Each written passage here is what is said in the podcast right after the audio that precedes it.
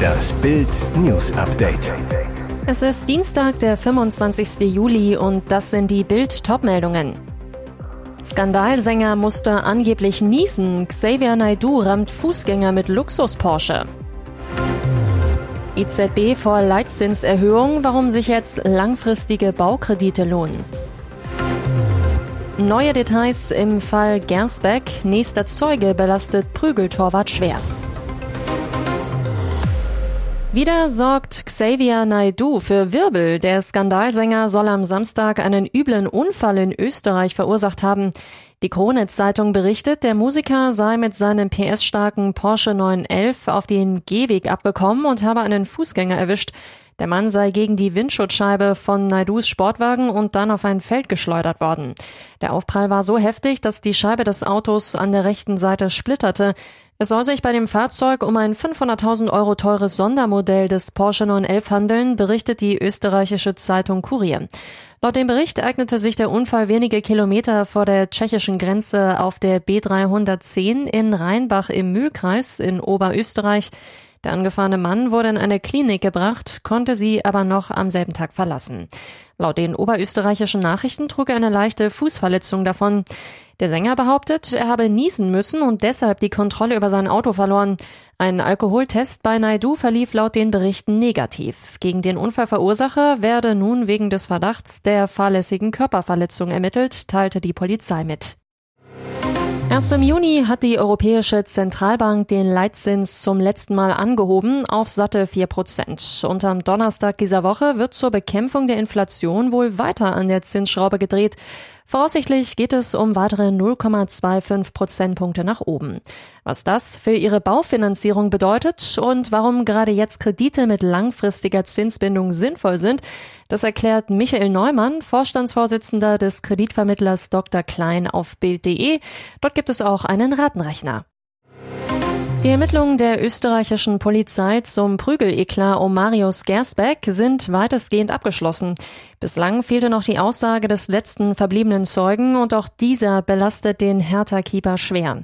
Wie Bild berichtete, war Marius Gersbeck am Rande des Hertha-Trainingslagers in Zell am See in der Nacht von Sonnabend auf Sonntag auf einem Seefest unterwegs. Offenbar hatte er sich dort mit mehreren Freunden aus der Ultraszene verabredet. Es soll auch Alkohol geflossen sein. Nach drei Uhr am frühen Sonntagmorgen kam es dann vor einem Wohnhaus nur 60 Meter entfernt vom Teamhotel zu dem heftigen Vorfall. Wie der 22-jährige Schwerverletzte später bei der Polizei aussagte, soll Gersbeck nach einem Wortgefecht zugeschlagen haben. Das Opfer erlitt nach Polizeiangaben eine Gehirnerschütterung sowie mehrere Frakturen am Kopf. Zum Zeitpunkt des Vorfalls war Gersbeck mit einem weiteren Mann unterwegs. Dieser sagte nun auch noch als Zeuge bei der Polizei aus. Der Zeuge bestätigte, dass der Beschuldigte zuerst geschlagen und getreten hat, so ein Polizeisprecher zu Bild. Über das Motiv der Auseinandersetzung habe der Zeuge hingegen keine Angaben machen können. Wie Bild berichtet hatte, soll es um ein verschwundenes Fahrrad gegangen sein. Damit gibt es nun drei Personen, die Hertha-Keeper Marius Gersbeck schwer belasten. Der Schwerverletzte, seine Freundin sowie der Bekannte von Gersbeck. Der Torhüter selbst verweigerte nach Polizeiangaben bisher die Aussage. Obwohl es schon fünf Jahre her ist, sitzen Trauer und Wut unendlich tief. Am 1. Juli 2018 raste ein unbekannter Autofahrer auf das Motorrad von Sven und dessen Sohn Julian. Die Harley Davidson schleuderte auf die Fahrbahn der A8, fing Feuer. Julian starb, sein Vater wurde schwer verletzt, der Unfallverursacher haute ab. Angehörige erhöhten jetzt die Belohnung für Hinweise von 10 auf 20.000 Euro. Und der Fall wird am Mittwoch um 20.15 Uhr bei Aktenzeichen XY ungelöst gezeigt, denn bisher weiß man vom Unfallfahrer und dem Auto nur wenig, außer dass das Fahrzeug weiß und ein Mercedes sein soll, möglicherweise eine E-Klasse. Der Täter hat sich bis heute nicht gemeldet. Die Rockergang Gremium MC, zu der Julians Vater nach Bildinfos mal gehörte, schrieb auf Facebook, der Unfallverursacher hat Sven und seinen Sohn ohne zu helfen oder einen Krankenwagen zu rufen einfach auf der Straße liegen lassen. Trotz mehr als 350 Hinweisen aus der Bevölkerung und rund 500 überprüften Autos ist der dramatische Fall bis heute ungelöst. Und jetzt weitere wichtige Meldungen des Tages vom Bild Newsdesk. Da ist der Schutzengel wohl mitgeflogen. Ein Passagierjet geriet wenige Minuten nach dem Start in einen schweren Hagelsturm. Der Jet wurde so stark beschädigt, dass die Piloten eine Notlandung einleiteten. Flug Delta Airlines DL 185 war am Montagmittag von Mailand aus gestartet. Ziel der JFK Airport in New York. Nur wenige Minuten nachdem der Jet abgehoben und in den Steigflug gegangen war, geriet die 26 Jahre alte Maschine in schwerste Turbulenzen und einen heftigen Hagelsturm. Als die Cockpitscheibe durch die großen Hagelkörner einen Riss bekam, erklärten die beiden Piloten die Luftnotlage. Sie brachen den Steigflug in einer Höhe von 7000 Metern ab und begannen den Sinkflug, um auf dem Flughafen Rom notzulanden. Aber erst am Boden wurde dann das ganze Ausmaß der Schäden sichtbar. Nicht nur die Cockpitscheibe wurde beschädigt, sondern der Bug der Boeing völlig zertrümmert. Ein großes Loch klafft. Löcher in beiden Tragflächen, dazu unzählige Dellen. Glück im Unglück, weder Passagiere noch Crewmitglieder wurden verletzt. Unklar ist, ob die Cockpit-Crew bewusst durch die Schlechtwetterfront geflogen ist oder von der Wetterlage überrascht wurde. Wie lange die Reparatur der Boeing 767 dauert, müssen jetzt die Flugzeugmechaniker untersuchen. Deutschlands Steakhouse-König muss Abschied nehmen von der Liebe seines Lebens. Eugen Block trauert um seine Frau Christa. Sie ist nach kurzer, unheilbarer Krankheit im Kreise unserer ganzen Familie mit dem Segen unserer Kirche von uns gegangen, schreibt Eugen Block in einem Brief an alle 2400 Mitarbeiter des Unternehmens.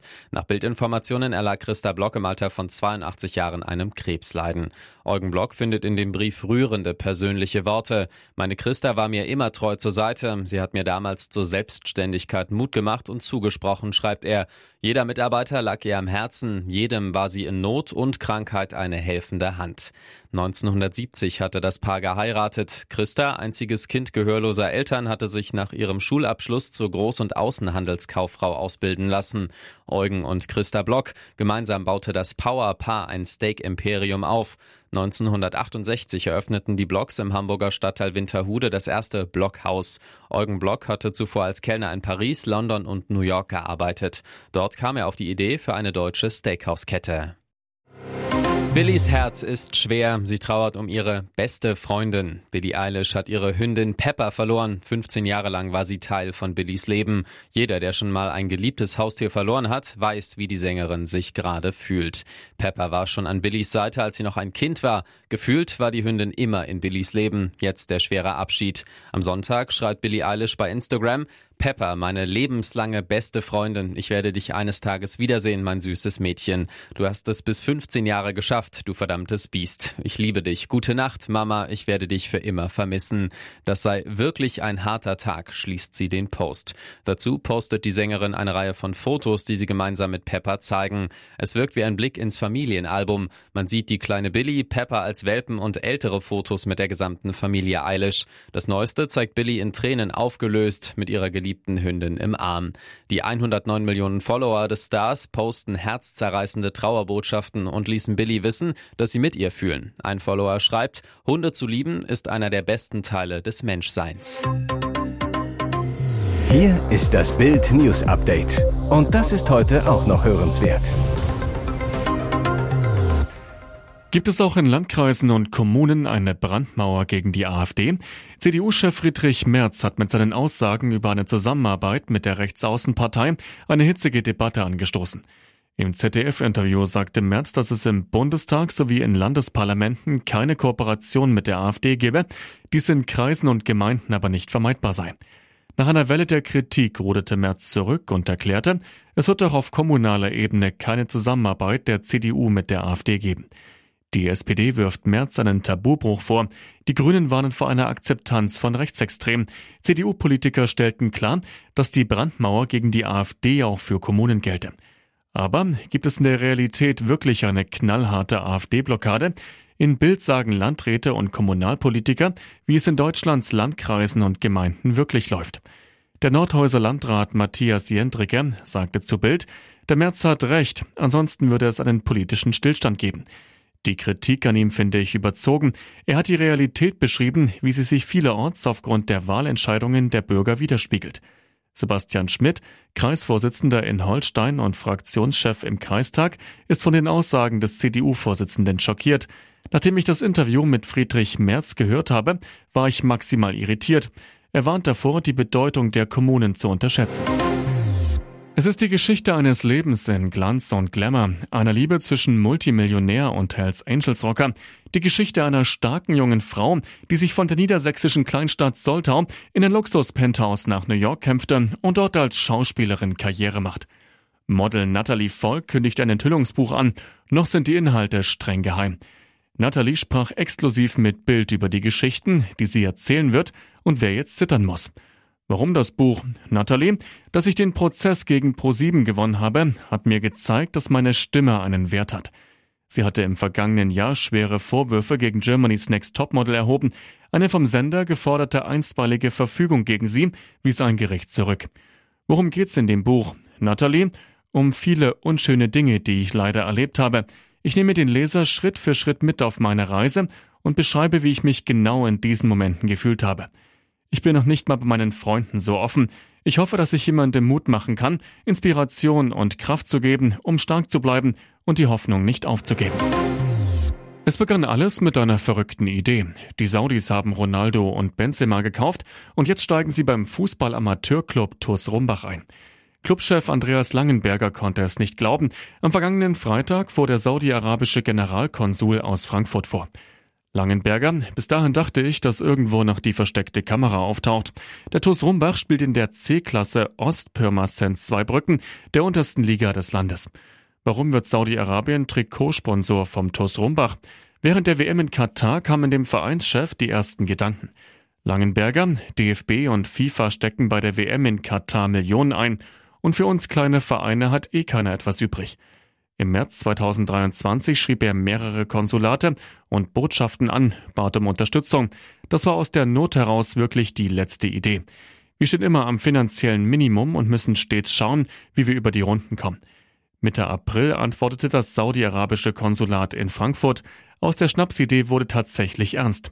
Der Generalkonsul sagte dem Verein bei einem Telefonat einen neuen Trikotsatz zu, den er jetzt persönlich überreichte.